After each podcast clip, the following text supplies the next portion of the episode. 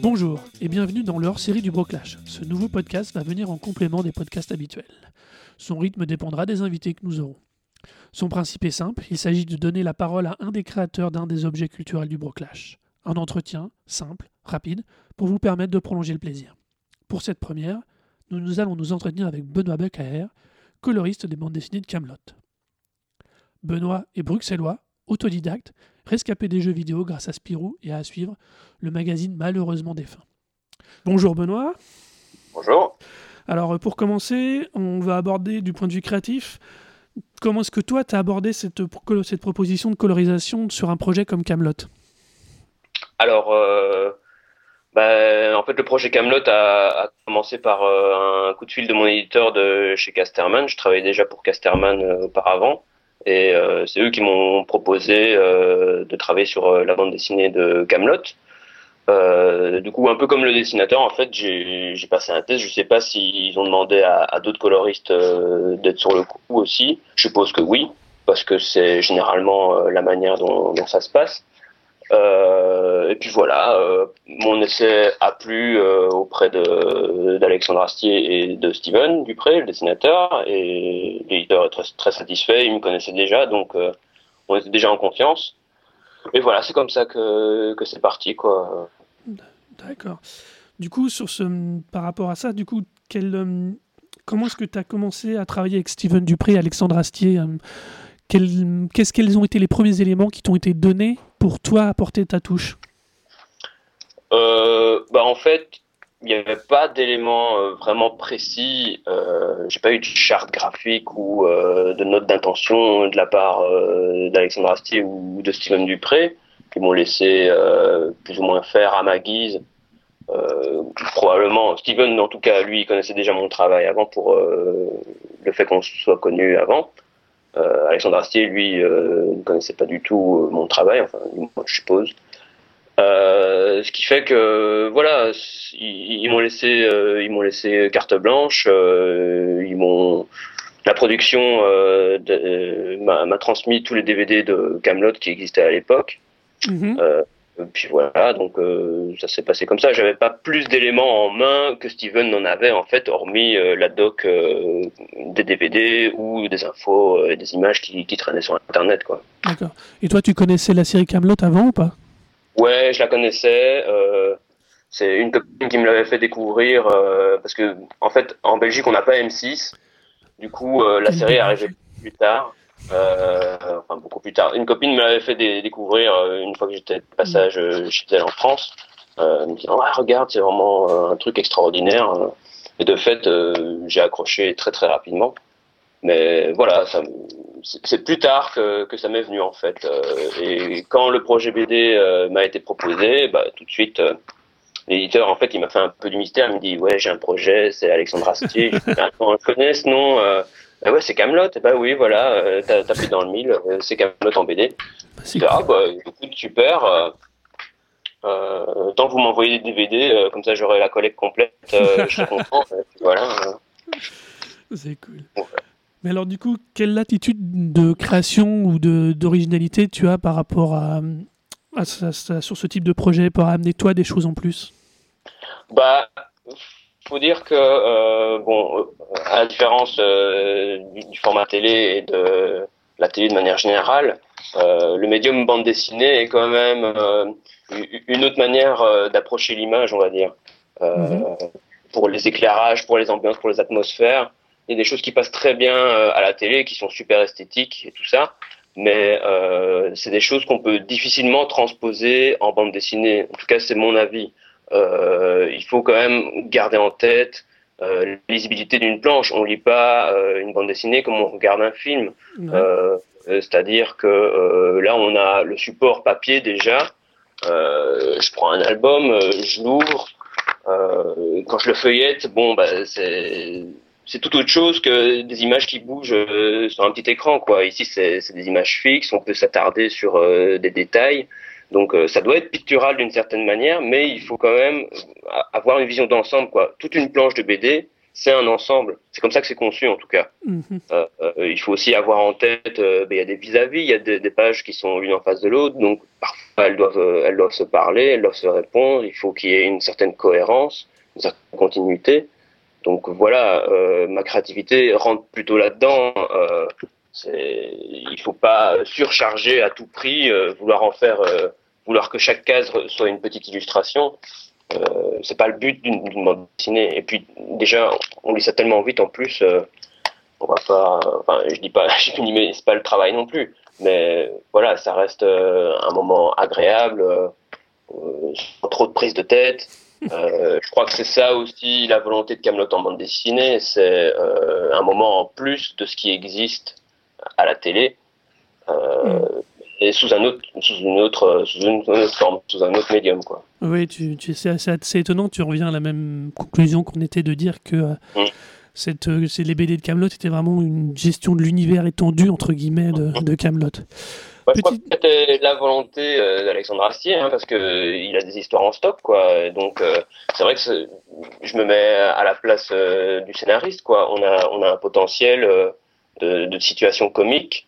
lui, il devait exploiter ça sous format court télé. Je comprends aussi la logique qu'il a eue par après avec les saisons, au fil des saisons, de, vouloir étayer sa narration. Donc voilà, pour moi, ça, coule le sens que les BD ont tout à fait euh, leur place dans l'univers de Camelot. Par rapport à ton travail en lui-même, on, on, a donc avec euh, Laurent regardé les trois, puis après les six BD, on les a fait par deux fois trois finalement. Euh, on peut voir évoluer ta gamme de couleurs ou la tonalité générale de ta colorisation. Est-ce que c'est une, à une volonté de ta part ou est-ce que c'est plutôt une, espèce de consensus ou un travail qui a été fait avec Steven Dupré et Alexandre Astier? À mon avis, c'est un peu tout. Euh, bon, bah, il faut se remettre euh, dans, dans, dans, le contexte aussi. Voilà, là maintenant il y a six albums, on a fait un album par an. Euh, aussi bien Steven que moi, je pense qu'on a évolué euh, au, fil des albums parce que voilà, on, commence à avoir euh, une certaine une certaine spontanéité. Du moins, on s'est approprié la BD ce qui fait que euh, on peut se permettre euh, des choses. Steven il tient nettement mieux les personnages, moi je pige plus ou moins l'atmosphère, même si voilà c'est varié d'un album à l'autre. Donc euh, voilà, je crois que ça c'est de manière générale, c'est un truc qu'on réalise pas vraiment sur le moment même. C'est après coup qu'on qu dit tiens ouais il y a une différence entre le premier et le deux et c'est tant mieux parce que si s'il n'y avait pas d'évolution, par contre là ce serait malheureux. Et... Encore si on régressait, là ce serait en dessous de tout quoi. Non, non, non. Pour moi, il n'y a rien d'anormal là-dedans quoi.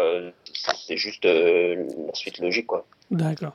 Euh, du coup, comme dans ton travail euh, en général, moi, quand j'ai regardé ta biblio, on voit que tu es quand même plus orienté dans des univers jeunesse traditionnels à deux, trois travaux près. comment, du coup, où est-ce que tu as retrouvé des sources d'inspiration comment tu as abordé l'univers de Camelot? C'est vrai que la, la BD réaliste, euh, j'en fais nettement moins. Euh, déjà parce que effectivement on, on m'affilie plus à des BD humoristiques ou jeunesse. Euh, maintenant des BD réalistes, euh, faut savoir que le tout premier bouquin que j'ai fait, euh, c'était un polar, donc plutôt réaliste. Ouais, en général. En général, voilà. Ensuite, ben, quand on me propose euh, des, travaux euh, réalistes, forcément, je suis preneur parce que c'est quelque chose qui me plaît. Euh, ça, varie un peu les, tâches. puis c'est un challenge aussi, l'air de rien. justement, de par un dessin réaliste, il faut traiter des atmosphères différentes en, en, jeunesse ou en humour. c'est quelque chose de joyeux généralement. Euh, c'est moins prise de tête, machin. Donc, euh, je dis pas que c'est pas réfléchi, hein. C'est, je, réfléchis tout de même euh, vachement à mon travail sur des BD humoristiques, mais c'est une gymnastique en, en BD réaliste, puisqu'il faut plus coller à la réalité, forcément. sur une BD comme Camelot, par exemple, bah là, en plus, il y a toute l'imagerie qui existe depuis le début, tout ce qui a été fait en télé, donc on, on peut pas faire abstraction de ça. et puis, voilà. Encore une fois, c'est vraiment une volonté il faut coller à la réalité, il faut qu'il y ait des atmosphères. voilà, il faut pas décevoir non plus le public, quoi. On va pas, on va pas faire des, couleurs flash dans une BD réaliste, du moins, ça me semble un peu improbable, quoi. C'est clair. Du coup, pour ce, quand tu as ce type de travaux, euh, quelles sont tes sources d'inspiration au niveau en dehors de l'univers qui est bon là dans Camelot, qui était quand même déjà très euh, très dense et très, on va dire entre guillemets cadré. Mais est-ce que tu as été chercher d'autres sources d'inspiration? Bah, je regarde forcément euh, des autres BD réalistes. je regarde un petit peu des, des peintures, la peinture classique. Bon, j'ai fait des études, quelques études d'art, donc j'ai quelques notions. Euh, et puis forcément, le, le cinéma maintenant, c'est un média tellement influent qu'on peut pas euh, ne pas regarder euh, des images. De, de, manière générale, enfin, j'ai l'impression que quand on fait la BD aussi, euh, on brasse un peu tout. on est attentif à, à, tout ce qui est visuel, du moins c'est ma sensibilité. Mhm voilà, du coup, tout peut être une source d'inspiration. La, la, réalité, la nature, euh, la ville, enfin, tout, tout est, est matière euh, à nourrir son travail, quoi. D'accord.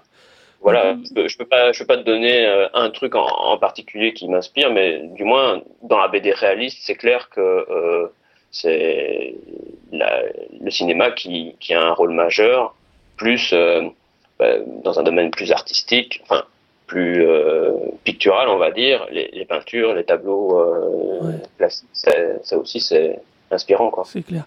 Mais alors du coup, ton orientation principale pour Camelot, elle était plus vers un, univers moyenâgeux, traditionnel, ou plus vers de l'heroic fantasy euh, à John Love ou des choses comme ça?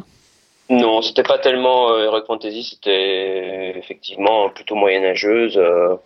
Euh, des histoires autour de la table ronde, c'est vrai qu'il en existe des tonnes, donc euh, j'avais une imagerie en tête, mais je t'avoue que je me suis pas replongé euh, à toute berzingue dans, tout ce qui s'était fait autour des, chevaliers de la table ronde, donc j'ai fait un peu à ma sauce.